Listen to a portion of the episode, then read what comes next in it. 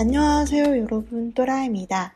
今天我们要学习的语法是 을，它是宾语助词，表示宾语，用在体词后。当体词的结尾没有收音的时候，我们用 을；当体词的结尾有收音的时候，用 을 就可以了。当句子中有 을 出现的时候，后面都会有与之对应的他动词。我们看一下例句。 这个情况是体词结尾没有收音，我们用了就可以了。买了手表，시계를샀 다， 시계를샀 다。 第二个句子，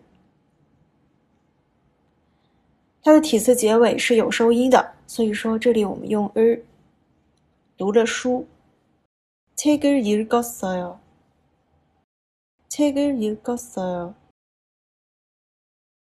体词结尾有收音，用 er。画画，그림을그리 다，